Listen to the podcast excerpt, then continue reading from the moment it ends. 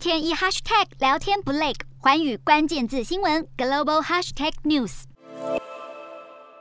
美国总统拜登会在十八号与中国领导人习近平通话。白宫表示，拜登会明确传达中方若支持俄罗斯的侵略行动，就得付出代价的讯息。在拜习通话展开之前，美国众议院已经于十七号高票通过法案，支持拜登政府结束与俄罗斯和白俄的永久正常贸易关系，意味着俄国与白俄不再享有贸易最惠国待遇。这会让美国能向对方的进口商品课征更高关税。议院中唯一一名出生在乌克兰的议员也大力表态支持。这项法案接下来会交由参议院表决，预计通过几率也很高。而另一项有关乌俄的提议是乌克兰在十七号提出，由联合国安理会五个常任理事加上土耳其和德国作为未来与俄罗斯可能协议的担保国。乌克兰也表示会尽力安排普丁与泽伦斯基两国总统的会晤，毕竟要结束这场战争，俄国总统普丁才是最关键的决定性角色。